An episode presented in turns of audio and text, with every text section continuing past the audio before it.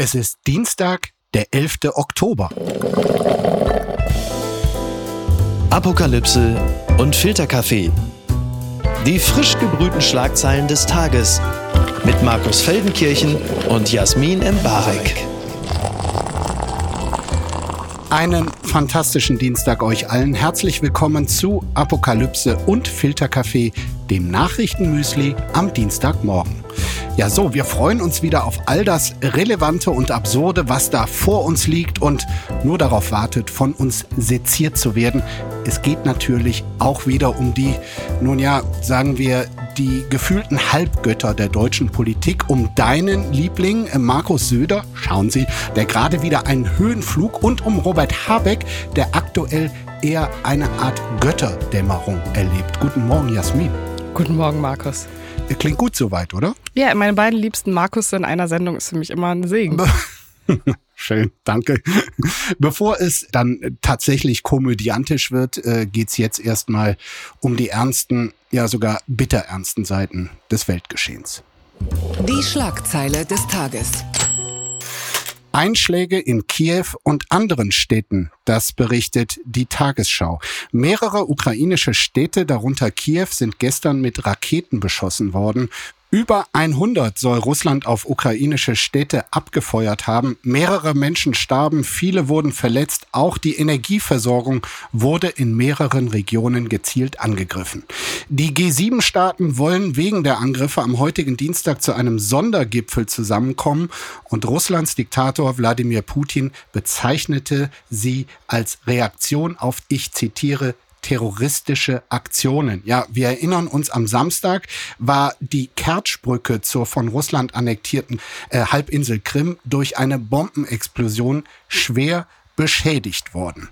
Und das wirkt doch jetzt alles, diese Bombardements von gestern, Jasmin, wie, wie eine wirklich Rache für dieses Bombardement der Krimbrücke. So, so richtig baller, baller, klein. Leute, wir brauchen jetzt auch irgendeine Prestigebrücke. In Kiew gibt's da doch so eine, ja, da gibt's eine Fußgängerbrücke 2019 von Vitali Klitschko eröffnet, die Klitschko-Brücke. Ja, dann nehmen wir halt die. Und darüber hinaus noch wirklich ganz viele zivile Ziele im Stadtgebiet. Ein wichtiger Unterschied ist natürlich über diese Fußgängerbrücke. Da läuft nicht der Truppennachschub der Ukraine lang und sie ist auch gar nicht zerstört worden, das mal nebenbei. Wie blickst du auf diese Anschläge von gestern? Naja, es hat sich natürlich total für Putin angeboten, äh, dort äh, mit diesem Angriff dann weiter Propaganda zu betreiben und dann damit zu entschuldigen, dass er selber Raketen abwirft, was nicht heißt, dass man dieser, also ich finde die Sprache terroristische Aktion ist so ein bisschen ja, aber es wird ja auch ein Angriffskrieg auf die Ukraine geführt und was dort für Menschen schon gestorben sind und welche Angriffe es davor gab, rechtfertigen ja sowieso nicht, dass das passiert ist. Und dementsprechend zeigt das für mich eher nochmal, was für ein Eskalationspotenzial dort überhaupt ist und wie sehr Putin ähm, symbolische Rachezüge mhm. zu genießen und zu wollen scheint.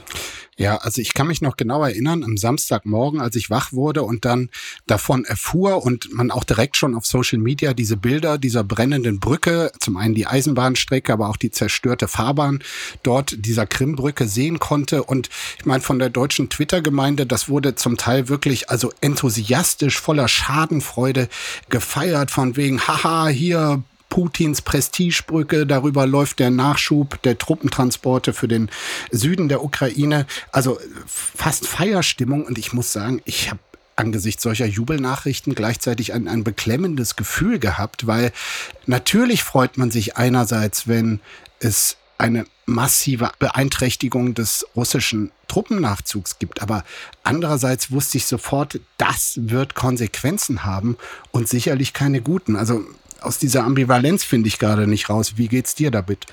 Da äh, stimme ich dir total zu. Ich war auch so ein bisschen auf Twitter so zwiegespalten. Ich glaube, dass man das ja als Person, die davon äh, nicht betroffen ist, ja diese, dieses Gefühl eigentlich nachempfinden kann. Wobei ich verstehe, symbolpolitisch so einen besonderen Erfolg zu feiern aus Sicht der Ukraine. Mhm. Ja, also dass diese Brücke zerstört wurde, ist ja auch irgendwie Motivation in dieser Frage, wie weit die Ukraine das noch aushalten kann, dagegen steuern kann, wie lange sie durchhält, ja. ob sie diesen Krieg gewinnen kann. Das heißt, einerseits habe ich schon diesen Enthusiasmus mitgespürt und hoffe, dass er dazu beiträgt, dass es weiterhin auch genug Kraft gibt, um dem standzuhalten.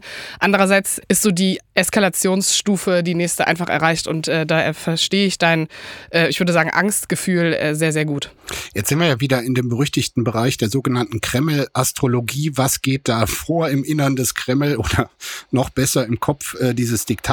Erstmal die gute Nachricht. Also vor zwei Wochen hat Wladimir Putin ja noch öffentlich damit gedroht bei dieser Verkündung der Mobilmachung, dass ein Angriff auf russisches Territorium auch mit dem Einsatz von Atomwaffen beantwortet werden könne. Und dann dieser markante Nachsatz, das ist kein Bluff. So, das hat er jetzt definitiv nicht äh, getan. Und er hat auch in seiner Erklärung gestern, rhetorisch klang er ganz anders. Das ist schon mal gut. Trotzdem, glaube ich, liegt da natürlich eine Riesengefahr in der Luft, weil diese Krimbrücke, das war für ihn schon etwas, etwas Markantes. Und entweder ja. lässt das jetzt ihn gedemütigt und rachsüchtig zurück, sicherlich nicht gut. Oder aber, selbst wenn ihn das persönlich kalt lässt, gerät er doch enorm unter Druck von den eigenen, noch radikaleren Bluthunden, die ihn da wirklich unter Druck setzen und frei übersetzt ihm da sagen, Wladimir, du schwaches Würstchen, sei endlich ein Mann. Also wehr dich und zeig der Welt, dass Russland eine, eine harte Sprache spricht. Ja, man merkt das ja auch schon in seinem Umgang mit den Nationalisten, die er Step by Step auf äh, Positionen befördert, dass der Druck relativ groß ist und äh, symbolisch diese Brücke. Ähm, da frage ich mich auch, was für eine Symbolkraft hat das in die Bevölkerung, dass man so angreifbar ist an dem Moment und was das mhm. eigentlich bedeutet, dass das zerstört wurde. Ähm, also ich kann das gar nicht einschätzen. Ich glaube, ich würde tendenziell immer dazu neigen zu sagen, die Eskalation Atom ist einfach eine Möglichkeit. Also ich würde das nie ausschließen. Ich glaube, Diktatoren und impulsive politische Reaktionen man kann sie einschätzen anhand seiner Sprache, aber auch das kann sich ja in zwei Wochen einfach wieder ändern. Dementsprechend habe ich das Gefühl, man kann sich da gerade gar nicht festlegen. Ich lese mal sehr fleißig die Analysen von Russland-Experten, die ja auch in beide Richtungen schwenken, weil sie die Sprache erstmal in erster Linie deuten und äh, man ja dann trotzdem nicht weiß, ob in drei Wochen eine andere Drohung wahr wird. Und weißt du, was meine stille Hoffnung ist, dass diese ganzen Vollidioten, die da im russischen Staatsfernsehen in den Talkshows sind und diese, diese Mega-Propaganda für, also für einen russischen Nationalismus machen, dass die nicht denselben Einfluss auf Wladimir Putin haben, wie die Quatschräder von äh, Fox News in den USA auf Donald Trump hatten. Also weil ja. das, was da wirklich gelabert wird, das ist wirklich wie ein russisches Fox News. Ja, ja, die Frage jetzt auch, wie reagiert der Westen? Ja. Also quasi die Frage, die wir alle drei Tage uns stellen. Und die Bundesverteidigungsministerin hat jetzt äh, sofort mal wieder reagiert und hat die Lieferung des ersten Luftwehrabwehrsystems vom Namen Iris-T angekündigt. Diese Iris-T wurde der Ukraine ja. genau im Mai das erste Mal angekündigt und seitdem wird quasi im Wochentakt äh, daran erinnert, dass es wirklich das am häufigsten angekündigte Waffensystem in der Geschichte von Waffenlieferungen. Also langsam macht man sich da ja auch so ein bisschen zum Horst. Ja, total. Ich finde auch, also die Eier zu haben, das nochmal als Ankündigung rauszuposaunen, das Gefühl zu haben, man hat jetzt gerade etwas getan, weil so fühlt sich das einfach an, diese Ankündigung.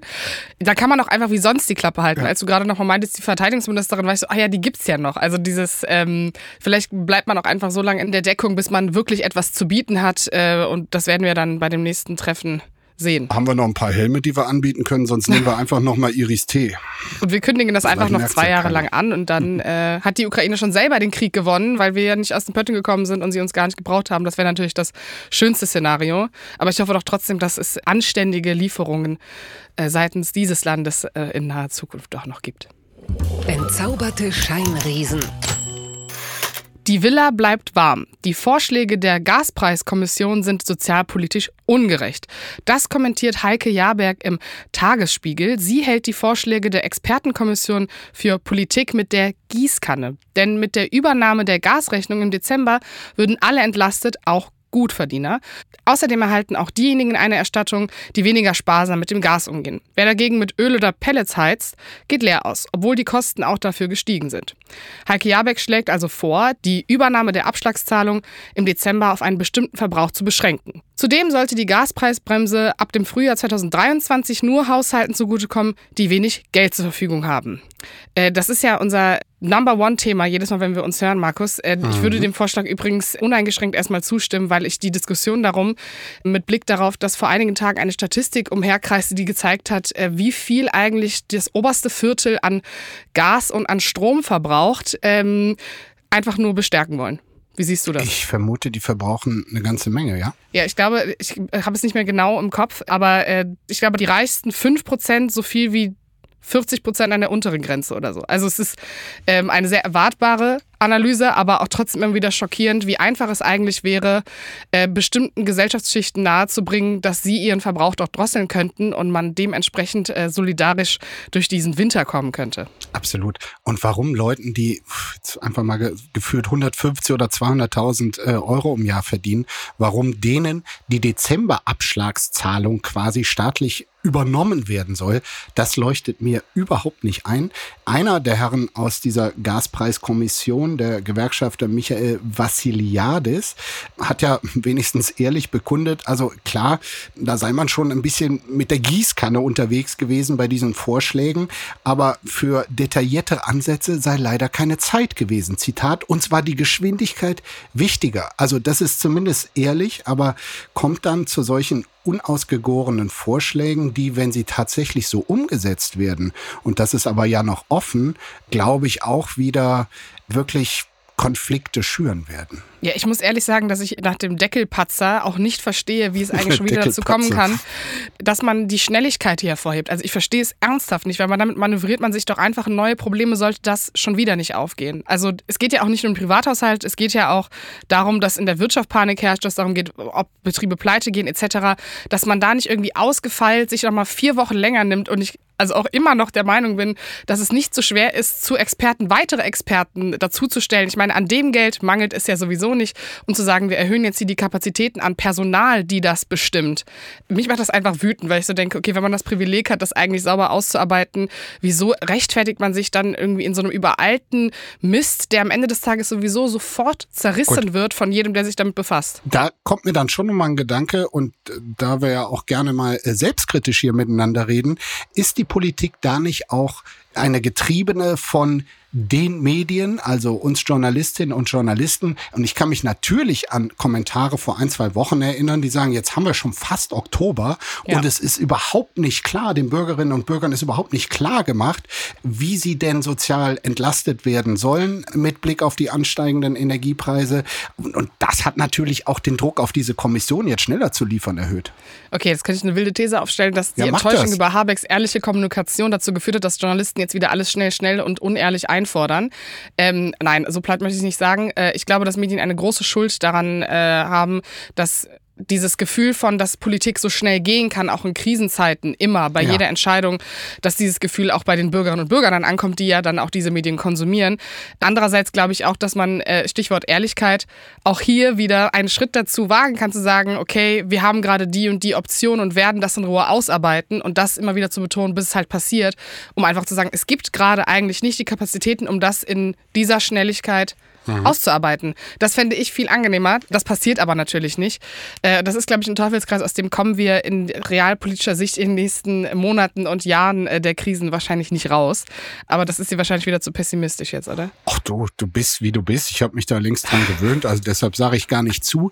Ich glaube allerdings, dass die Politik letztlich doch von einer Sache profitiert, dass kaum noch jemand, ähm, mich inklusive, durchblickt, was die einzelnen Begriffe, die auch immer neu ja. quasi quasi, zu, ähm, was sie wirklich bedeuten. Also wir hatten die Umlage, äh, dann ist vom Deckel die Rede, eine Bremse, jetzt die Kontingentgarantie ist dazu. Das sind ja irgendwie so Habecksche Sprachverwirrung. Ich finde, wir sollten übrigens noch mehr Namen erfinden, irgendwie um, um die Verwirrung perfekt zu machen. Also Gashammer fehlt noch, Gasgutschein könnte man ins Spiel bringen oder die Gasguillotine, also alles, was zu teuer ist, wird einfach abgeschnitten. Einfach um sicherzustellen, dass wirklich gar keiner mehr versteht, wie der Mechanismus tatsächlich funktioniert. Ja, mich holst du da total ab, weil ich muss ehrlich sagen, dass sich eine politikverdrossene Müdigkeit in mir breit macht, manchmal, wenn es wieder so eine neue Ankündigung gibt und ich weiß, dass ich mich jetzt damit befassen muss und das dann verstehen muss.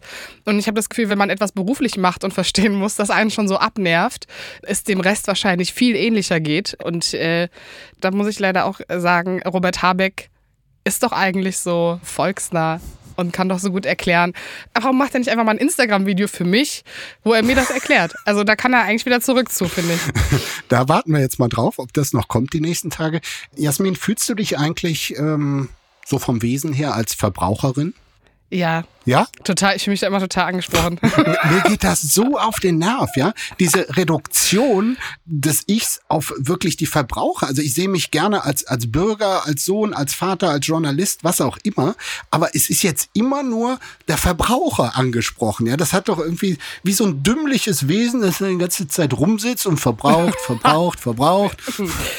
Ja, ich, nee, aber ich finde, das hat ja manchmal so, also ja, man kann sich dabei dümmlich fühlen. Ich habe immer das Gefühl, das hat so ein bisschen so, ich fühle mich dann als aktives Mitglied dieser Gesellschaft im wirtschaftlichen Sektor und fühle mich dann angesprochen von, ähm, ja, ich fühle mich dann einfach angesprochen und denke so, ja, das bin ich. Hi, ihr wollt mich ansprechen. Wenn ihr Verbraucher sagt, weiß ich ganz genau, dass ihr gerade mit mir sprecht. Vielleicht bin ich einfach nur Opfer des äh, wortgewandten Kapitalismus. Ich weiß es nicht. Das könntest du mir einfach beibringen, das Verbrauchen zu genießen. Vielleicht gehen wir demnächst mal gemeinsam verbrauchen. Bitte empören Sie sich jetzt. Die Unzufriedenen sind die stärkste Partei. Das berichtet Welt.de. Ja, wir blicken nochmal auf diese wirklich unsägliche Landtagswahl da in Niedersachsen am vergangenen Sonntag, die allen Bundesbürgern irre viel Geld, irre viel Fehlentscheidungen und irre viel Verunsicherung eingebracht hat, weil es ja über Wochen den Anschein hatte, als handle die Bundesregierung in der größten Krise der Nachkriegsgeschichte vor allem aus Rücksicht auf diese verfluchte Landtagswahl da in Niedersachsen und insbesondere auf das Schicksal einer, wie sich jetzt herausstellte, 4,7 Prozent Partei, nämlich der FDP. Aber gut, lassen wir das. 40 Prozent der Wahlberechtigten in Niedersachsen haben am Sonntag nicht gewählt. Damit bestätigt sich ein Trend der vergangenen Jahre und der Journalist Jakob Heiner verteidigt in der Welt die Nichtwähler. Nichtwählen sei kein Problem von Politikverdrossenheit oder Politikmüdigkeit, sondern Realismus. Dass heute immer mehr Menschen keiner Partei zutrauen, ihre Probleme zu lösen, ist nicht nur folgerichtig, es ist verständlich, schreibt da der Kollege. Ist es für dich auch verständlich? Also die These ist ja sehr streitbar, aber ich finde es unfassbar wichtig, dass sie aufgegriffen wird, weil ja, diese Politikverdrossenheit so entweder als Ignoranz oder als ja als Folge von äh, Politik lügt etc. als Querdenker, was auch immer äh, zu äh, bezeichnen, das geht halt nicht auf. Und was ich daran so interessant finde, ist dieser Realismus, den habe ich so verstanden, dass es ja darum geht, dass Menschen das Gefühl haben, ihre Stimme bewirkt ja am Ende des Tages nichts, wenn sie gehen, weil am Ende wird trotzdem irgendwie Rot-Grün gewählt oder Stefan Weil bleibt im Amt und dementsprechend vielleicht sind sie auch alte SPDler. Es sind ja auch sehr, sehr viele SPDler nicht Wähler geworden, die vorher die Klar. SPD gewählt haben. Oder auch die CDU. Und da habe ich so das Gefühl, es ist eher so ein Automatismus, auch nach so viel Krisenzeit, zu sagen, okay, also am Ende des Tages juckt es halt nicht, ob ich wählen gehe oder nicht, ganz platt gesagt, was natürlich am Ende des Tages sehr, sehr schädlich für die Demokratie ist. Aber das aufzugreifen und diese Leute wieder abzuholen, ist, glaube ich, viel wichtiger, als darüber zu diskutieren, wie viele von denen jetzt irgendwie zu dem Spektrum gehören, zu diesem Sektor etc., sondern ähm, das irgendwie als Warnruf nehmen, dass Politik und Wahlkampf einfach auch bei den Leuten anscheinend überhaupt nicht ankommt und nicht das Gefühl gibt, äh, dass wenn man wählen geht, hier die politische Stimme gehört wird.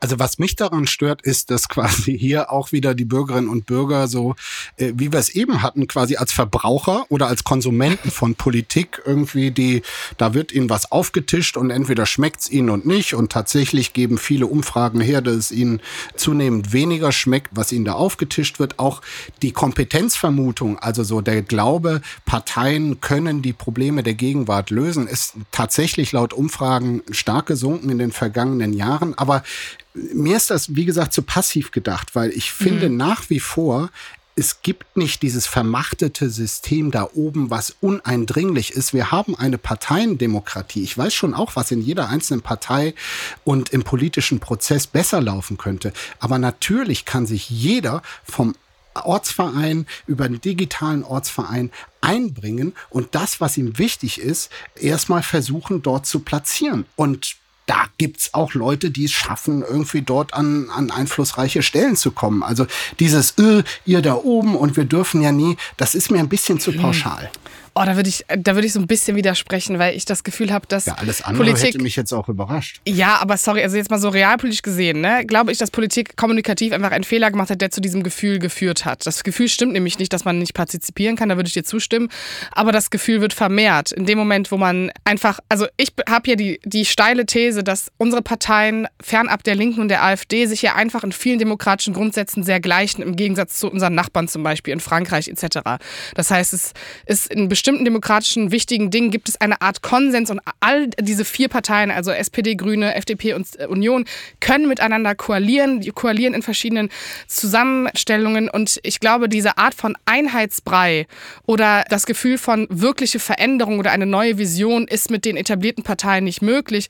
Das haben diese Parteien auch in dem Moment selbst gestreut, wo sie sich einfach immer wieder in Wahlkämpfen, die jedes Jahr passieren, so anpassungsfähig gemacht haben. Und das verstehe ich schon, dass Leute da das Gefühl haben, ja gut, ob ich jetzt in den grünen Ortsverband gehe oder bei der CDU da irgendwie einen Stadtratposten kriege, das ist am Ende des Tages auch egal, weil es gibt ja auch, und das muss man sagen, in der Politik gibt es schon eine Art von Vernetzung und, und Zustände und Macht, äh, die dazu führen, dass es eine Art von überproportionaler Deutungshoheit gibt von bestimmten Lagern, die am Ende des Tages sehr, sehr demokratisch kompromissfähige Entscheidungen treffen und das auch in den letzten Jahren sich jetzt nicht geändert hat. Und das sieht man auch an der Ampel. Also, ne, wir hatten ja Klar. auch schon hier die Diskussion von Veränderungen und ne, neue Art von Politik. Die Ampel ist einfach fast wie die GroKo mit ein, zwei Sozialprojekten mehr. Das ist auch nicht schlimm oder gut, sondern es ist einfach Teil dieser Demokratie, in der sich diese etablierten Parteien in vielen Dingen sehr, sehr ähnlich sind. Ja, das war jetzt ein sehr, sehr langer Monolog darüber, dass ich das erstens gar nicht so schlimm finde und zweitens glaube, dass diese These ein wichtiger Diskussionspunkt ist, um eigentlich wieder Leute ehrlich politisch abzuholen. Ich will einfach nur mal dran erinnern, an diesem Kommentar, den du hier so rühmst. Äh, da steht unter anderem, Antipolitik wird immer als unpolitisch geschmäht. Das allerdings ergibt nur dann Sinn, wenn man ernsthaft glaubt, an der herrschenden Politik entscheidend beteiligt zu sein, was ungefähr so plausibel ist wie die Wahl des Impfstoffs bei einer erzwungenen Behandlung als freie Entscheidung zu bezeichnen. Ich habe ja gesagt, da dass ich die These prinzipiell gut finde. Nicht, dass ich jetzt jedem einzelnen Satz zustimme. Da gibt es auch durchaus kritische Sätze in diesem Text. Aber so mit Blick äh, in die Medienlandschaft war das einer der Texte, der mal dieses Phänomen versucht hat, anders aufzugreifen. Und äh, den ersten Dingen, die ich gesagt habe, würde ich da zustimmen in dem Text. Den Satz würde ich jetzt zum Beispiel streichen, wenn ich ganz ehrlich mit mir selbst bin. Ganz weit vorne. Wie gefährlich ist die siebte Corona-Welle? Das fragt sich T-Online. Auch im dritten Pandemieherbst steigen die Infektionszahlen und das, obwohl im Moment gar nicht flächendeckend auf Covid-19 getestet wird. Abwassertests in den großen deutschen Städten zeigen, dass die Dunkelziffer der tatsächlich Infizierten drei bis fünfmal höher ist als das, was offiziell angegeben wird. Auch die Zahl der Menschen, die mit Corona in ein Krankenhaus eingeliefert oder auf der Intensivstation behandelt werden müssen, steigt dieser Tage beträchtlich und dabei handelt es sich vor allem um Menschen, die drei Merkmale Merkmale aufweisen, das sogenannte Corona-Triple, also nicht geimpft, über 60 und relevante Vorerkrankungen haben. Sorge macht den Krankenhäusern aber auch, dass im Winter erneut viele Angestellte der Kliniken wegen einer Infektion ausfallen können. Wenn du das hörst, Jasmin, haben wir da zu wenig aus den vergangenen zwei Herbsten, wo es im Oktober auch immer die Riesenwarnung vor den Monaten, die da bevorstehen gab, nichts draus gelernt? Ich muss da ganz perfide sagen, das ist einfach jetzt Learning by Doing. Ne? Das ist, jetzt trifft ja genau das ein, wovor man gewarnt hat, dass wenn es zum Beispiel keine gewisse Art von Impfpflicht gibt etc., dass das am Ende trotzdem die Krankenhäuser überlasten könnte, weil fernab von jungen Menschen, einfach ältere Menschen, die nicht geimpft sind, erstens trotzdem weiterhin schwere Verläufe haben und die Krankheit weitergeben etc. etc. Das hatten wir ja. alles schon. Das ist halt einfach, das System wird jetzt nochmal getestet und ich habe ja manchmal so einen sehr antikapitalistischen Ansatz zu sagen, ich wünsche mir manchmal für das Gesundheitssystem, dass es einmal kollabiert, damit es aufgebaut wird. Denn ähm, wenn jetzt schon die Kliniken überlastet sind mit ähm, so vielen Fällen, mit Personalausfällen, zusätzlich zum anderen Betrieb, ne, der dann nicht weitergeführt werden kann, dann warten Menschen wieder auf wichtige OPs. Ne? Wir haben ja auch noch andere Menschen mit schlimmen Krankheiten, äh, Krebspatienten etc., wo sozusagen dieser Dominoeffekt des Dramas äh, einfach stattfinden wird. Und das wird mhm. auch diesen Winter wieder passieren, denn es sind nicht genug Leute geimpft. Ja, also bisher muss man äh, fairerweise sagen, macht die Zahl der, der Corona-Patienten auf Intensivstationen nur 6,5 Prozent aus, außer in so ein paar Regionen, in der in Vergangenheit besonders viel gefeiert äh, worden ist. Also äh, rund um München, da ist die Prozentzahl wohl ein wenig äh, höher. Aber klar, es sind natürlich die Ausfälle bei Pflegerinnen, bei Pflegern, bei Ärzten. Ähm, und was mir in diesem Zusammenhang wirklich irgendwie Sorge macht, ist auch die Erkenntnis, die aus neuen Studien in den USA gewonnen wurde, dass der Impfschutz doch relativ schnell abnimmt. Also mhm. wer frisch geimpft war, der hat immer einen, einen guten Schutz gehabt vor schwerem Verlauf. Aber nur mal am Beispiel hier, ähm, wie die Studie besagt, die Schutzwirkung der Grundimmunisierung vor einer Hospitalisierung, also im, dem Krankenhausaufenthalt, ist nach 14 Monaten beträgt er nur noch 19 Prozent. Also alle Leute, die sagten, naja, ich habe mich doch da jetzt zweimal letzten Herbst impfen lassen, das muss doch jetzt reichen. Ja, die verlieren wirklich sehr, sehr stark an Schutz mit einer dritten oder vierten Impfung kann man diese Prozentzahl halt wieder radikal ändern, aber nur für einen überschaubaren Zeitraum. Und da gibt's halt zwei Arten darauf zu reagieren. Entweder sagt man, siehst du hier, wusste ich's doch, der Impfstoff ist scheiße, der, der hält nicht lange, oder aber du akzeptierst das Ganze und sagst, okay, dann gehe ich halt regelmäßig und hole mir eine neue. Und noch eine gibt es, oder du sagst halt, ich infiziere mich regelmäßig damit und dann habe ich irgendwie vielleicht Long-Covid und drei Benachteiligungen dadurch und äh, kriege das halt immer wieder. Ja, äh, ich, die, die Embarek-Lösung. Super. Äh, nee, nee, um Gottes Willen, das ist nicht die Embarek-Lösung. Was etablierst du hier für Falschmeldungen, sag mal? kann Ironie schon raushören. Nee, ich, ich habe schon eine gewisse Art von Angst, weil ich es einfach schlimm finde, was es für eine gesamtgesellschaftliche Auswirkung wieder hat, wenn man an seine Eltern denkt, wenn man an etc. Ne? Also das ist ja. ja nicht einfach wieder so ein, es sind halt wieder die gleichen Diskussionen wie vor zwei Jahren. Es ist wieder so ein, man fällt wieder in die Pandemie rein. Es wird definitiv, wenn die Zahlen so massig steigen, wieder Einschränkungen geben, die wichtig sind, um halt einfach die Menschen der Gesellschaft, die sich eigentlich die ganze Zeit schützen, auch zu schützen und nicht fahrlässig da reinrennen zu lassen wenn ein großer Teil der Gesellschaft meint, okay, die Pandemie gibt es jetzt nicht mehr. Du hast ja eben schon München erwähnt, wo eventuell das Oktoberfest irgendwie Auswirkungen darauf haben könnte, äh, wie äh, diese Krankheit super gespreadet hat. Da muss man auch einfach gucken, äh, in einem Rahmen, wo wir wissen, es gibt zum Beispiel kein Medikament, auf das man sich zurzeit 100% verlassen kann oder ähm, aus, die Auswirkungen von Long-Covid etc.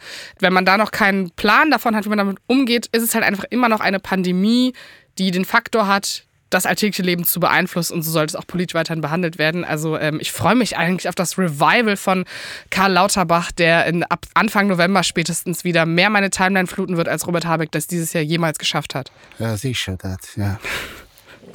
Das Kleingedruckte. Fleischkonsum gefährdet globale Lebensmittelversorgung. Das berichtet die Wirtschaftswoche. Der weltweit stark gestiegene Fleischkonsum bringt die globale Lebensmittelversorgung in Gefahr. Laut einer Studie der Unternehmensberatung PVC Strategy hat die Produktion von Nahrungsmitteln dramatische Folgen. Auf die weltweite Ernährungssicherheit und die Umwelt. Zwei Drittel des weltweiten Verbrauchs von Frischwasser, drei Viertel der Nährstoffbelastung in Gewässern und ein Viertel aller Treibhausgasemissionen gehen auf das Konto der Nahrungsmittelindustrie. Deshalb müssten die Ernährungsgewohnheiten dringend geändert werden. Aber auch die Ernte- und Lieferketten sollten effizienter gestaltet werden, sodass weniger Lebensmittel verderben. Also all das, was äh, im EU-Parlament seit 100 Jahren diskutiert wird, in der deutschen Innenpolitik nie eine Rolle spielt und wir auf, im Internet uns gegenseitig für Shame kurz zusammengefasst. Wir sollten weniger Fleisch essen, weil es uns und äh, die Umwelt belastet. Gehst du da total mit? Bist du äh, Vegetarier, Markus? Äh, nein, ich bin es nicht.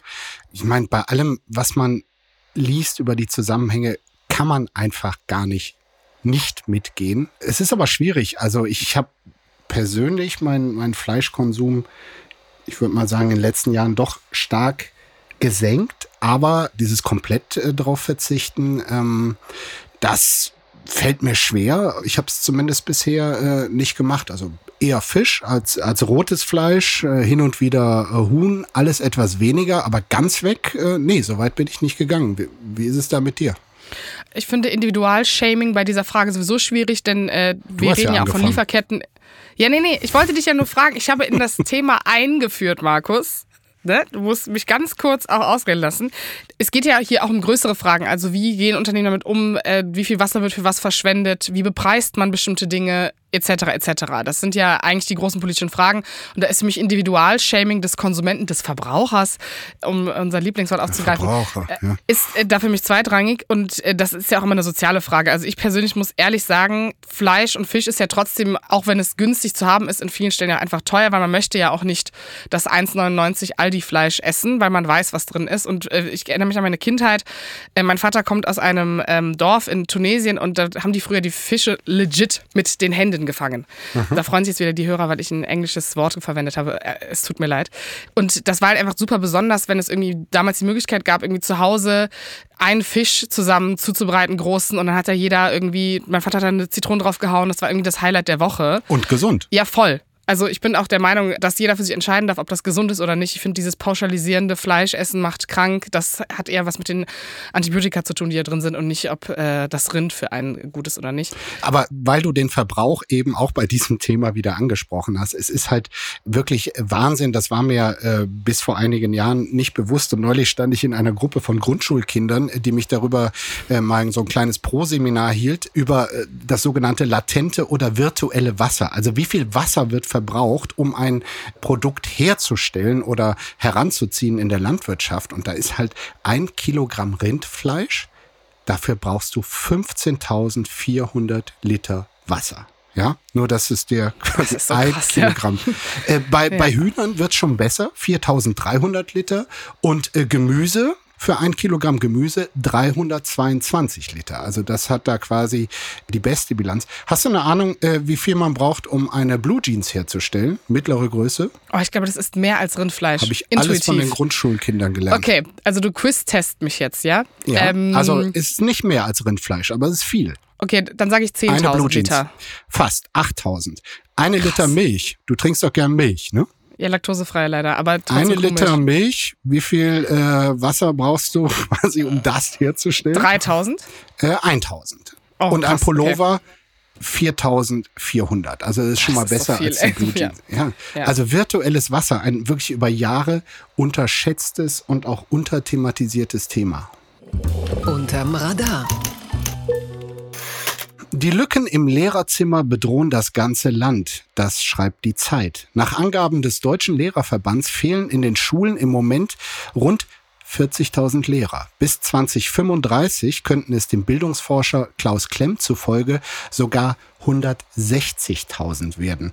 Und damit sind jetzt wirklich nicht all die Fehlstunden gemeint, weil der ein oder andere Lehrer gelegentliches vorzieht, den Vormittag zu Hause zu verbringen. Grippebedingt versteht sich natürlich nicht, dass das hier jemand in den falschen Hals bekommt. Also bitte, diese Fehlstunden, die kommen dann halt noch on top. Es fehlen tatsächlich jetzt schon 40.000 Lehrerinnen und Lehrer. Das hat Folgen, vor allem für die Schüler. Für sie fällt regelmäßig der Unterricht aus und sie werden zunehmend von Quer- und Seiteneinsteigern ohne pädagogische Vorkenntnisse unterrichtet. Jetzt sind wir beide, Jasmin, ja bekanntlich im Schulsystem von Nordrhein-Westfalen groß und klüger geworden. Einem Schulsystem, über das Spötter sagen, es mache eigentlich gar keinen Unterschied, ob da der Unterricht stattfindet oder nicht. Wie blickst du also als Kind Nordrhein-Westfalens auf diese Meldung? Ich kann das ja nur vergleichen. Ich bin ja Abi 2017 und mein Bruder macht in zwei Jahren Abi. Also der Unterschied zwischen meinen ausgefallenen Stunden und seinen ist ja schon beträchtlich und wir sind, wir reden hier von fünf bis sechs Jahren Unterschied. Ne? Also NRW hat ein beschissenes Abi, darüber müssen wir nicht sprechen, das gebe ich äh, sehr, sehr gern zu. Und wenn ich dann auch höre, dass sozusagen dieser Lehrermangel dazu führt, dass sich die Bundesländer untereinander die Lehrer noch strittig machen mit Angeboten, da denke ich auch so, okay, da haben wir einfach wirklich verloren. Also was ist an NRW dann einfach attraktiv? Das weiß ich nicht. Also Sachsen-Anhalt zum Beispiel, die haben, die haben auch Riesennöte. Die suchen mit Headhuntern sogar im Ausland nach Lehrpersonal. Also es wird wirklich immer krasser. Gleichzeitig, ähm, du hast es gesagt, beschweren sich äh, Lehrer, Funktionäre darüber, dass die echten Lehrkräfte gar nicht mehr zu bekommen seien und deshalb überall an Grund- und Mittelschulen Diplomdesigner, Magister der nordischen Philologie, Bachelor of Law in China oder eine Fitnesstrainerin oder ein Sportökonom, so beklagt es zumindest eine bayerische Funktionärin, dass die jetzt plötzlich da vor den Schulklassen stehen und Ich frage mich, sind wir da nicht auch ein bisschen zu verbohrt? Braucht es wirklich da quasi zweites Staatsexamen oder können solche Leute vielleicht nicht auch gute, inspirierende Lehrkräfte sein? Da habe ich natürlich nicht das Fachwissen für, aber intuitiv würde ich sagen, das Spektrum zu öffnen und sozusagen die jeweiligen Mindestanforderungen abzutesten mit jeweiligen Zertifikaten etc. ist ja auch nicht so schwer. Und wenn man noch einen Schritt weiter geht, die Dauer dieses Studiums und die Unattraktivität der ersten Gehälter und der ersten Jahre mit dem Blick darauf, irgendwann mal verbeamtet zu sein und für seine Kinder vorzusorgen, die dann in der Klimakrise untergehen, ist natürlich jetzt auch nicht so super attraktiv. Sorry für das pessimistische Bild, aber äh, das ist ja einfach eine Frage von, wie wertschätzt ein Staat äh, sein Lehrpersonal. Personal. Und ich bin immer ein Fan davon, Leuten eine Chance zu geben. Und ich kann mich auch an Lehrer erinnern, die hatten immer so Stellen. Im Sommer wurden die nicht bezahlt, dann kamen die wieder, waren kurz angepisst, dann waren die aber wieder froh, dass sie bei uns waren, ähm, die super Unterricht gemacht haben, äh, super cool waren. Äh, und dementsprechend plädiere ich in jedem Falle für Ja. Einfach machen. Dem schließe ich mich an. Und jetzt kommen wir zum Abschluss unseres heutigen Podcasts. Darauf, worauf du die ganze Zeit gewartet hast. Jetzt geht es steil nach oben. Söder ist der beliebteste Politiker Deutschlands, Markus. Was macht das mit dir? Wir haben doch vor ein paar Wochen erst noch irgendwie analysiert, warum er in den Umfragen so abgesunken ist. Was, was ist denn jetzt geschehen? Also das, das macht in erster Linie mal Verwunderung ich frage mich bei den tausend Umfrageklitschen, die es in unserem Land inzwischen gibt, man hat ja das Gefühl, jede Woche macht äh, eine neue auf irgendwie. Ja. Was ist das jetzt wieder? Aber ich sehe es hier tatsächlich, dass äh, in einer Insa-Umfrage Markus Söder Annalena Baerbock überholt hat und jetzt noch zur Vollständigkeit Robert Habeck rutscht dagegen von Platz eins auf Platz acht. Also man kann natürlich sagen, dass das Meinungsforschungsinstitut durchaus streitbar ist und auch dessen Ergebnisse. Was ich aber an dieser Umfrage so interessant finde, ist, dass es Robert Habeck dort ja auch auf Platz 1 geschafft hat und Markus Söder anscheinend im Zuge der Wiesen und sonstigen Krisen der Ampel es geschafft hat, sich dort trotzdem wieder auf die 1 zu manövrieren. Er war ja auch unter Konservativen äh, durchaus stark kritisiert in den letzten zwölf Monaten. Und da muss ich jetzt, also du willst mich bestimmt fragen, warum ich glaube, dass es so ist, oder? Die Frage nehme ich jetzt einfach mal vor. Äh natürlich, genau das wollte ich die ganze Zeit fragen. Warum glaubst du, dass es so ist?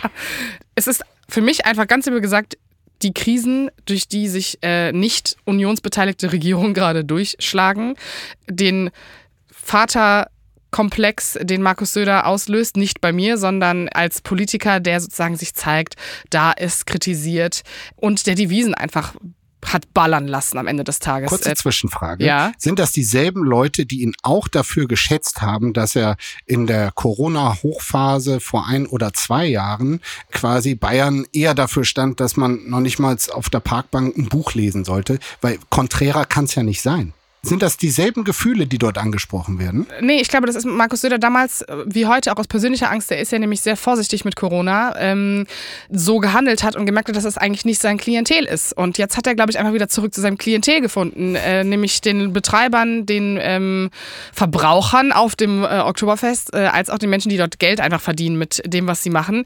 Äh, dass es nicht noch ein weiteres Jahr hätte nicht passieren dürfen, da ist er natürlich auch vorbeigekommen. Ich glaube, dass er hochgradig einfach Panik hatte, dass er das bekommt, während er da ist aber dachte, okay, für Bayern und für den Wahlkampf nächstes Jahr mache ich alles. Aber er war mit der damaligen äh, Klientel beliebtester Politiker, ist es jetzt wieder. Also er kam wirklich rechts wie links. Und immer nee, ist er ich glaube, nein, die Leute, die damals Markus Söder toll fanden, waren Teile der Union, aber ich glaube, das waren auch einfach andere Leute, die dachten, schau mal, der ist aber ein guter Bayer. Ich glaube, das hatte einfach so einen Pull-Effekt. Also, wie gesagt, auf TikTok hat auch letztes Jahr dadurch der die Söder getrennt. Daran möchte ich nur noch mal erinnern, ja. dass Söder als Führungsfigur also. auch bei den jungen Leuten irgendwann ankam und die haben den alle natürlich nicht gewählt und werden den auch nicht wählen, sondern es war ein Momentum. Ich habe eine völlig andere Erklärung, aber der wirst du mir sicherlich nicht zustimmen. Ja, Baller, ich bin mir ziemlich sicher, dass äh, dieser Schuss auf Platz eins irgendwie einfach das Ergebnis deiner hartnäckigen Arbeit hier in diesem Podcast ist. Jede Woche, jede zweite Woche Markus Söder, das Spitzenthema bei uns und das hat sich jetzt offenbar auch äh, bei Insa niedergeschlagen. Wir machen das einfach so nächstes Mal kritisiere ich einfach Söder und dann schauen wir mal, was passiert. Dann fällt er bei Insa auf sechs und dann haben wir hier die Empirie. Das ist ein interessantes Experiment. Das sollten wir probieren. Bin, bin sehr gespannt darauf. Äh, so oder so freue ich mich aufs nächste Mal. Äh, liebe Jasmin, mach's gut. Bis bald. Mach's besser. Auf dann. Tschüss. Apokalypse und Filtercafé ist eine Studio Bummens Produktion mit freundlicher Unterstützung der Florida Entertainment. Redaktion Lena Fränking und Marie-Sophie Schiller. Executive Producer Tobias Baukage. Produktion Hannah Marahiel. Ton und Schnitt Niki Fränking. Stimme der Vernunft und unerreicht gute Sprecherin der Rubriken Bettina Rust.